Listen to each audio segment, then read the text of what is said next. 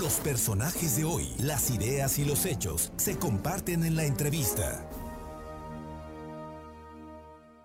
Bien, y hoy es el Día del Niño y por ello hemos molestado y le agradezco muchísimo a la maestra María del Carmen Mora Ávila, catedrática de la Facultad de Educación de la Universidad Popular, la UPAEP, pues para platicar precisamente de los niños, porque pues ya tenemos un año de confinamiento, sin clases. Por segunda ocasión, ah, un 30 de abril, no se celebra como se celebraban. Me imagino que Mari Carmen, como tú y como yo, nos tocó, ¿no? Digo, soy mucho más grande que tú, pero en la escuela se hacían eh, eh, festivales, fiesta, en fin, regalos. Y hoy todo cambió. Eh, ah.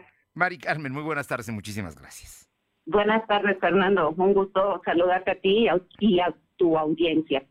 Y bueno, como bien decías, a nosotros nos tocó de una manera muy diferente, ¿verdad? Sí. Eh, justo, eh, fíjate que eh, saliendo en la mañana, ¿verdad?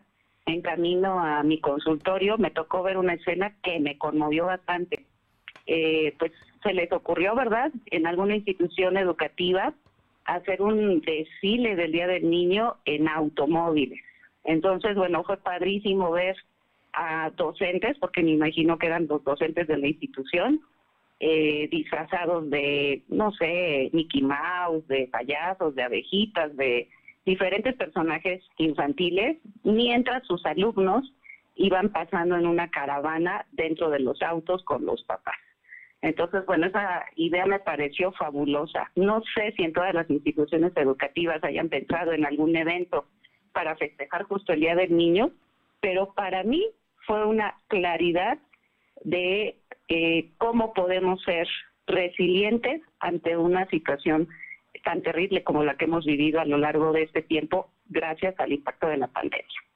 ¿Cuáles son las recomendaciones que tú harías con tu experiencia y tu conocimiento a, nosotros los mayores para tener esa relación con los niños, que no solamente sea el 30 de abril, ¿eh? porque yo creo que este asunto va para más, va para más tiempo y, y, para cuidarlos y para que, pues para que el mundo sea mejor para ellos, ¿no? Digo, la verdad es que están viviendo un momento muy complicado los niños. Claro, indiscutiblemente. Y bueno, hago alusión a, a este evento del que fui testigo por la mañana, eh, precisamente como una de las estrategias que podemos realizar nosotros los adultos, ¿verdad? Eh, para beneficio de los niños y, de las familias en general, ¿verdad? Porque obviamente un papá y una mamá que ven a sus hijos en un estado de salud tanto físico como mental y emocional eh, eh, positivo, adecuado, pues también les genera a ellos bienestar, ¿verdad? Y tranquilidad.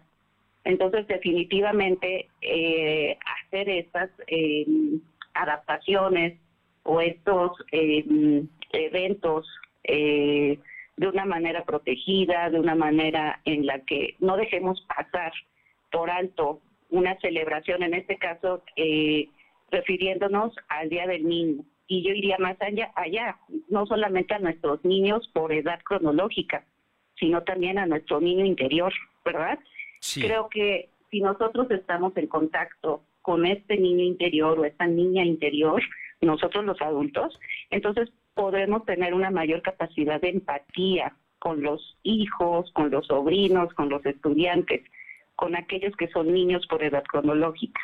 Y por lo tanto, eh, si hacemos referencia a cómo es un niño, un niño vive en el presente, un niño perdona rápido, un niño eh, aprecia todo, se sorprende de todo, agradece todo. Ajá. Si conservamos nosotros esas características o esos rasgos de la niñez, como adultos entonces viviremos una vida mucho más ligera, valga la redundancia, a pesar de circunstancias adversas que estemos presentando.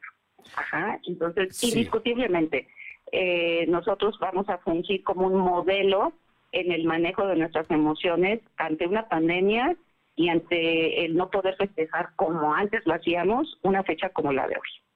El día de hoy leía yo la nota principal del Sol de Puebla, en la cual hace mención a la orfandad que está dejando a muchos niños el tema del uso de las eh, los sistemas electrónicos, de las tabletas, el internet, los teléfonos, porque los papás los dejan y, ahí se quedan por horas.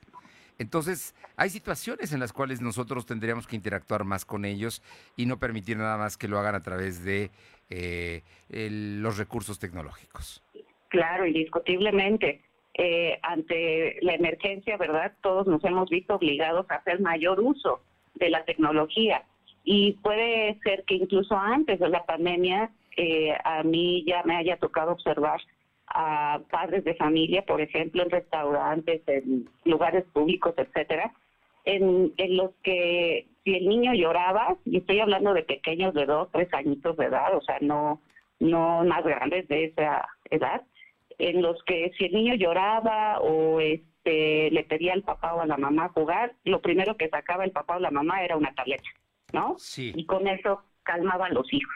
Entonces, por supuesto, que se ha estado perdiendo, yo pienso que desde antes de la pandemia, mucho esta interacción, este contacto persona a persona, en donde yo, eh, como papá o como mamá, aprenda a conocer a mi hijo y a, saber qué es lo que lo calma cuando está irritable, cuando está enojado, cuando hace un berrinche, cuando está triste, y no por otros medios como en este caso un aparato electrónico. Entonces, definitivamente que también en la consulta privada eh, se ha visto un incremento de los casos de ansiedad en niños, cuando antes esto se veía tal vez a partir de la adolescencia o la vida adulta, pensando en que eh, pues un adolescente o un adulto ya tiene mayores preocupaciones que un niño, ¿verdad? Claro. Pero efectivamente, dado el, eh, la falta de contacto y la interacción continua con aparatos electrónicos y el contenido que los niños ven ahora, ha aumentado esta, este índice o esta incidencia en los niveles de ansiedad infantil. Pues eh, María del Carmen Mora Ávila, hay que, hay que entenderlos, hay que quererlos, hay que demostrárselos verdaderamente para que las cosas mejoren para ellos. Porque este mundo es muy complejo, muy complicado. Y mira, esta generación va a saber de pandemia, ¿no? Va a crecer los niños y recordarán siempre lo que está pasando en esta época. Totalmente. Y entonces, así como nosotros, adultos, recordamos nuestra infancia y también momentos que no fueron tan gratos y nos han querido, nos han quedado, perdón, algunas heridas de la infancia, eh, tenerlo presente, ¿verdad? Eh, Sí. Para estar pendiente de no generarlas en nuestros hijos. Eh, y obviamente, si nosotros estamos al tanto de nuestros niños interiores, de las necesidades de nuestro niño interior, va a ser mucho más sencillo también contactar con las necesidades de nuestros hijos, de los niños que tenemos enfrente. ¿ah? Y definitivamente em, será conveniente hablar su lenguaje. ¿Y cuál es el lenguaje de los niños? El lenguaje universal es el juego. Pues ahí, ahí estamos, ¿no? Yo creo que vas- es muy importante que esta celebración no pase en vano, pero saber que todos los días hay que actuar de la misma forma con ellos.